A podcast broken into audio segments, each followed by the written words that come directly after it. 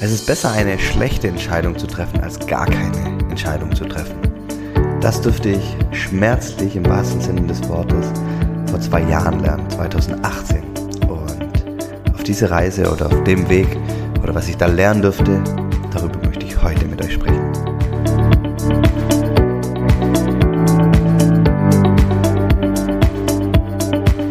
Hallo und herzlich willkommen zum Familienmensch Podcast. Der Podcast, ja, der dich dabei unterstützen soll, in Familie und im Berufsleben ja das beste Leben zu leben und beides miteinander zu harmonisieren.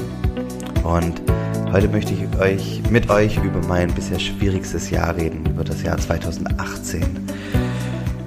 2018 ähm, hat eigentlich wunderbar gestartet. Ja, ich habe mich richtig gut gefühlt, war alles toll. Ich habe angefangen im Januar eine Mentalcoaching-Ausbildung zu machen. Das war wirklich ähm, absolut bereichernd in jeglicher Hinsicht. Und ähm, ja, zum ersten Mal stutzig geworden bin ich oder ja oder oder nicht verunsichert, das ist das falsche Wort, aber habe mir Gedanken gemacht, als während der Ausbildung kam das Thema dran, ja, ähm, welche Glaubenssätze, welche innerlichen Glaubenssätze hat man und welche arbeiten vielleicht gegen ein oder welche, ähm, welches Thema ist gerade für einen so super relevant. Und da kam bei mir raus, also wir haben da, ich glaube, über 150 Sätze gab's und bei mir war ähm, der Satz, ich mag, wer ich bin.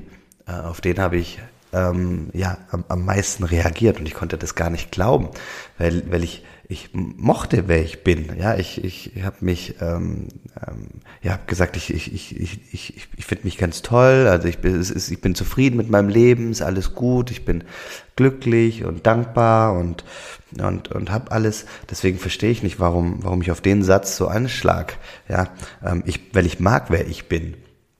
Und ähm, ich, ich bin dann auch zu, zu Miria, die gemeinsam mit ihrem Mann Thomas die Ausbildung geleitet hat und habe gesagt, hey, ich möchte da genauer hinschauen. Und ähm, wir haben dann festgestellt, dass ich natürlich im Bewusst auf der Bewusstseinsebene ähm, ja mag, wer ich bin, aber unterbewusst ähm, hat dann der, mein Körper ein Problem damit. Er mag nicht, wer ich bin. Ähm, das mal so ganz krass ausgedrückt. Hm, was man dazu sagen muss, ich weiß nicht, wer noch, wer, wer schon die alten Folgen gehört hat, ähm, aber da habe ich es mal gesagt und ich sage es jetzt nochmal, ich bin seit 2001, ist mein Körper chronisch krank.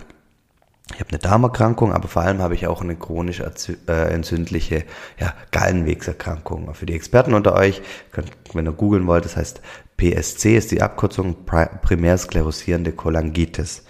Und ja, die habe ich seit 2001. Aber seit 2001 hatte ich ähm, nie ähm, irgendwelche Herausforderungen damit, nie irgendwelche Probleme damit. Ich habe meine Tabletten genommen äh, tagtäglich ähm, und bin ja ein, zwei Mal im Jahr zur Untersuchung gegangen und ähm, ja, habe abchecken lassen, dass alles gut ist. Und das war auch immer der Fall. Aber letztendlich ähm, ist es natürlich schon ein Thema. Ich mag, wer ich bin. Ähm, genau, aber das, das sollte mich nicht äh, in, an dem Punkt noch gar nicht so weit äh, stören.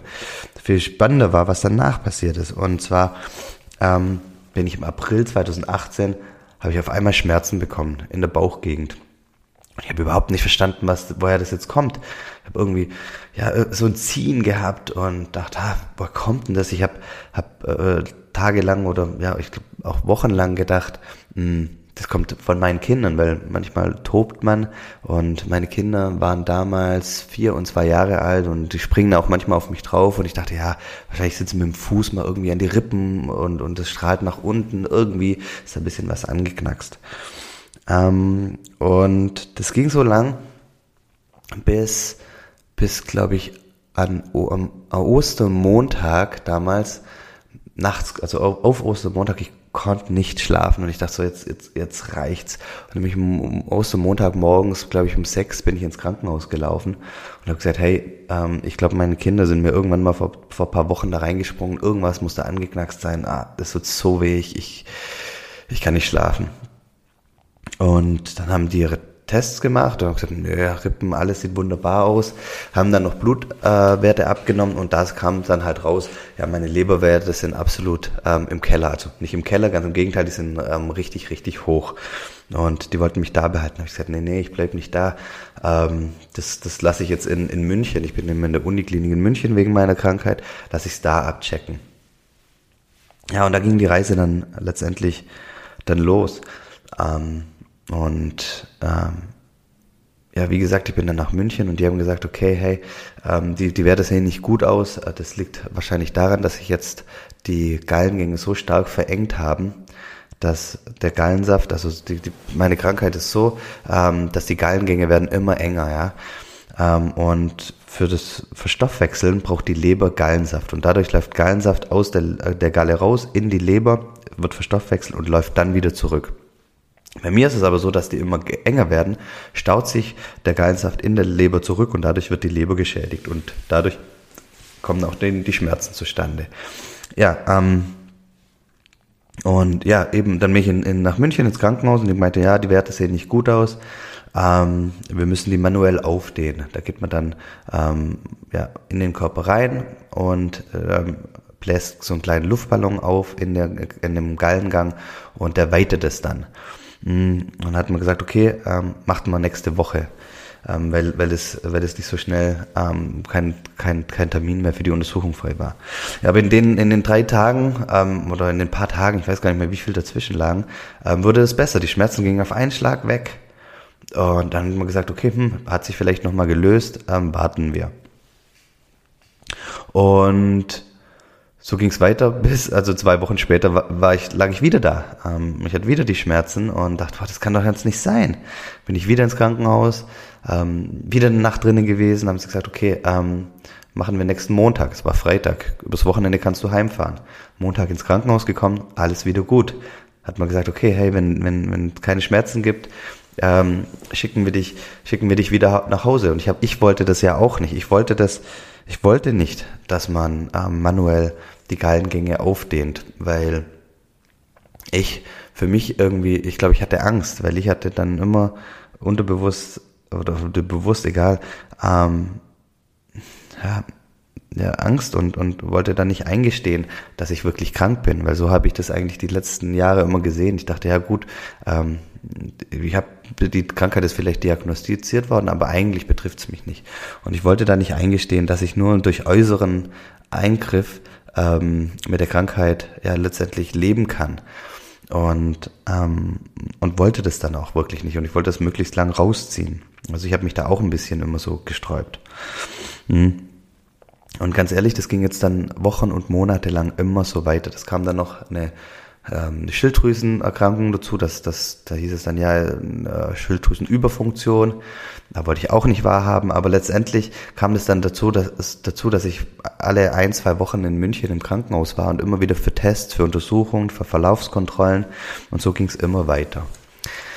Was ich parallel ähm, und, und was, was parallel passiert ist und deswegen ähm, das, darum geht es auch heute in der in der in der Folge. Es geht ja um das Thema Entscheidungen treffen. Ja, ähm, 2018, Anfang 2018 habe ich ähm, mal so entschieden, dass ich bei Kawaii, bei, bei dem Unternehmen, das ich gegründet habe, 2011, ja zwei Tage die Woche rausgehe, um ein neues Projekt zu starten.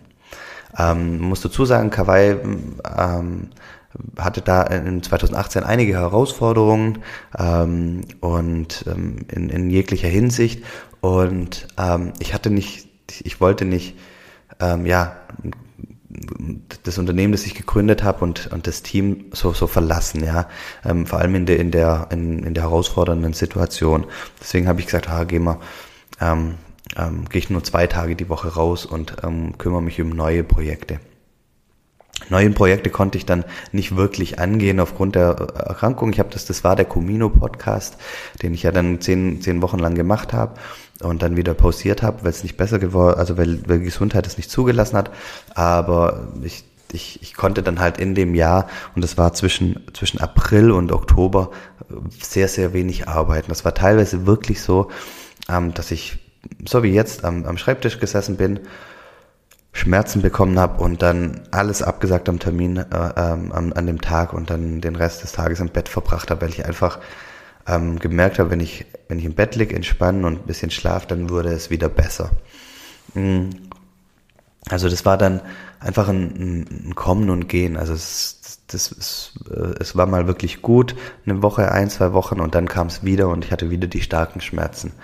Und ähm, es ging so lang, bis ich dann im Oktober 2018, also zwischen April und Oktober ging die Phase, gesa gesagt habe, okay, es geht nicht weiter. Ähm, ich habe dann nochmal mit einem Spezialisten in Amsterdam darüber geredet und der hat auch gesagt, jetzt mach's. Ähm, und dann wurde das ähm, manuell aufgedehnt.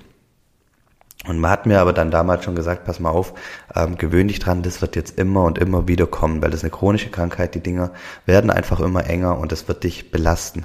Und du wirst in fünf Jahren ganz, ganz anders da liegen als heute. Du wirst, ja, du wirst über kurz oder lang eine neue Leber brauchen. Ähm, so war, war die Aussage damals. Mm, und Genau, Oktober war das dann damals, dass man das manuell aufgedehnt hat und zeitgleich habe ich so die Entscheidung getroffen, okay, es muss sich auch beruflich was verändern. Das war einfach, ähm, ich, ich sag's ganz ehrlich, eine Scheißsituation 2018. Ich konnte mein eigenes Projekt nicht wirklich vorantreiben. Ich war aber auch nicht da für Kawaii und für, fürs Team. Und ich habe gemerkt, die ganze Situation tut mir nicht gut. Und ähm, ich habe dann zu Kai, meinem Mitgründer, gesagt, okay, wir, ich, ich möchte was verändern. Entweder suchen wir jemanden, der mich ersetzt, oder wir ich, ich möchte meinen Teil der Firma verkaufen. Und ähm, ich habe das, ja, ähm, genau, und, und Kai hat gesagt, okay, versteht er. Und wir haben dann am Ende 2018 mit erstmal mit einigen Unternehmen gesprochen, ob, ob, ob sie sich vorstellen können, Kawaii zu kaufen. Und da war ein großes An äh, Interesse da.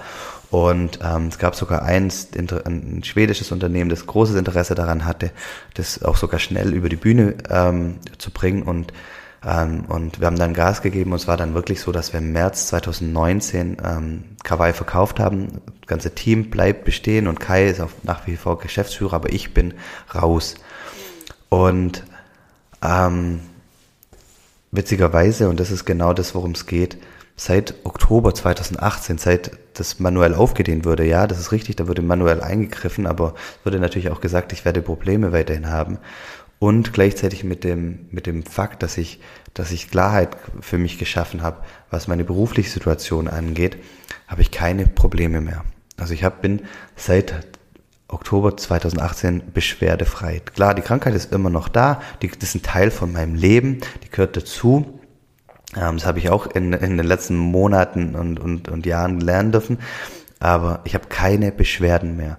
Und ähm, rückblickend ist es halt, äh, ist es so, und ähm, ich habe da auch viel auch mit anderen Coaches dazu geredet, dass, dass ich die Schmerzen hatte, ja, war, kam letztendlich dadurch, weil ich mich vor einer Entscheidung gedrückt habe. Weil im, im Herzen wusste ich, dass ich Kawaii verlassen wollte. Ähm, aber nicht, weil ich weglaufen wollte von Kawaii, sondern weil, weil ich was Neues machen möchte. Ich wollte mit Menschen zusammenarbeiten. Ich wollte das, was ich in den letzten Jahren lernen durfte, weitergeben. Und, aber trotzdem war es für mich schwierig, Kawaii zu verlassen. Zum einen aufgrund der herausfordernden Situation, auf, zum anderen, weil, weil ich ja, ja was aufgebaut habe und ich wollte meinen Mitgründer nicht allein lassen. Das sind einfach so, so ganze Themen, ähm, ja, vor denen ich Angst habe. Da, da, da wollte ich einfach nicht gehen, ja. Ähm, und ich habe halt gemerkt, dass, dass mir das nicht gut tut und auch zurückspiegeln. Witzigerweise war es ja immer so, wenn ich, wenn in der Phase, in dem halben Jahr zwischen April und Oktober, wenn wenn ich dann nicht gearbeitet habe, ja, wenn ich gesagt habe, so, ich leg mich hin, ich entspanne mich, dann würde es immer wieder besser. Ja, das ist schon ein erstes Indiz darauf, dass wenn ich mich entspanne, wenn ich mich nicht mehr mit den beruflichen Fragestellungen beschäftige, dann, dann würde es wieder besser. Und ich erzähle euch die, die Geschichte deshalb, weil das ganz, ganz sinnbildlich ist und meine Geschichte steht stellvertretend für ganz, ganz viele Geschichten. Und ähm, das ist wirklich in unserem Leben so, dass, dass die schlimmsten Phasen des Lebens, ja, ist immer dann, wenn wir eine Entscheidung nicht treffen. Es gibt so viele Themen. Bei mir war es die berufliche Situation, aber das geht auch natürlich für familiäre Geschichten. Es geht ähm, Thema Hausbau. Wollen wir ein Haus bauen? Ja oder nein? Will man ein Haus kau äh, kaufen? Ja oder nein? Es gibt immer vor allem große Entscheidungen. Vor denen schiebt man sich lange, ähm, äh, die schiebt man lange vor sich her. Ja, man überlegt und überlegt ähm, und trifft aber keine Entscheidung. Der Punkt ist, wir, wir, wir drehen uns da manchmal rum und häufig wissen wir ja gar nicht, ähm, was, was, was dabei passieren wird. Ja, vor allem bei den, bei den gefühlt großen Entscheidungen versuchen wir jedes, äh, von, von jedem Blickwinkel aus das zu betrachten, weil wir dann das Gefühl haben, wir haben das Gefühl, ja, wichtig, ähm, wir, wir können dann eine bessere Entscheidung treffen. Aber ganz ehrlich, wir, wir wissen nicht, was passieren wird. Ja, wir wissen es einfach gar nicht. Aber das Schlimmste ist für, für, für den Körper und für, für uns als Menschen, wenn wir die Entscheidung nicht treffen. Ja, ähm, deswegen ist es, und deswegen, ja, lege ich euch nahe, trefft Entscheidungen, ja. Es ist egal, ob es im Großen äh, oder im Kleinen ist. Häufig ist ja auch ähm, so, so, so Themen wie, mh, hm, wann besuche ich mal wieder die Großeltern, ja. Ähm, so, so, so, da, da überlegt man, ha, wann ist der beste Zeitpunkt? Ist es jetzt dieses Wochenende, ist es nächste Wochenende, ist es mal dazwischen und man überlegt da lang rum und überlegt, was für die Familie, für die Großeltern einfach am stimmigsten ist. Eigentlich eine Entscheidung, die überhaupt total trivial ist, nichts lebensveränderndes. Aber selbst solche Entscheidungen rauben so viel Energie. Und vor allem dann die großen Entscheidungen, die machen wirklich krank. Und, und äh, gerade in den Phasen, in denen Entscheidungen nicht getroffen werden, in den Phasen, in denen sich Menschen überlegen, ob sie den Job wechseln sollen, ja oder nein, ob sie sich selbstständig machen sollen, ja oder nein, ob sie ihren Partner verlassen sollen, ja oder nein, ob sie einen Partner heiraten sollen, ja oder nein. Ihr wisst, was ich meine. Genau in den Phasen entsteht dann, ja, entstehen dann wirklich die, die, die tiefen Probleme, die großen Herausforderungen und ganz, ganz, ganz, ganz häufig haben psychosomatische Erkrankungen auch ihren Ursprung in, in den Punkt, also in den Phasen, in denen Entscheidungen nicht getroffen werden. Und genauso war es auch bei mir. Ich habe die Entscheidung ähm, nicht getroffen, dass ich ähm, ähm, Kawaii schon früher verlassen wollte. Oder ich habe oder oder ich habe ja auch nicht die Entscheidung getroffen, wann ich Kawaii definitiv und wie ich sie verlassen möchte. Erst dann, als ich die Entscheidung getroffen habe, habe ich eine ganz, ganz neue Leichtigkeit im Leben gespürt. Und es hat nichts mit damit zu tun, dass, ich, dass es an Kawaii liegt, sondern nein, jetzt habe ich die Entscheidung getroffen, jetzt war ich offen für die neuen Punkte. Und deswegen, ähm, ja, nochmal mein Wunsch an euch, an uns alle, lasst uns Entscheidungen treffen. Trefft die Entscheidung, auch auf die Gefahr hin, dass es die falsche Entscheidung ist. Aber erst dann kann man damit mit der Entscheidung umgehen. Und ja, trefft die Entscheidung. Lasst euch nicht abbringen. Lebt dann mit der Entscheidung. Vertraut eurer Entscheidung. Aber trefft eine Entscheidung. Danke fürs Zuhören. Ich wünsche euch alles Liebe und von Herzen alles Gute. Bleibt gesund und vielen herzlichen Dank fürs Zuhören.